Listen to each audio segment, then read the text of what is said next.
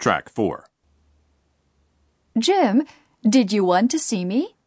Yes, Sue, come in. Have a seat. How's everything with your new manager position? So far, so good. Thanks. Good to hear that.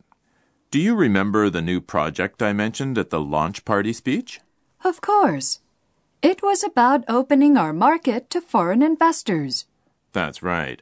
And for that, we need a new branch in LA. I know this is all of a sudden, but I want you to be responsible for that branch. Do you mean I should move to a new department again? I'm sorry, but that's right. I can't think of anyone better for that position than you. So, am I correct in understanding that you want me to move to LA and manage the branch there? Yes, that's precisely what I meant. Working in LA sounds really exciting, but may I take some time to think about it?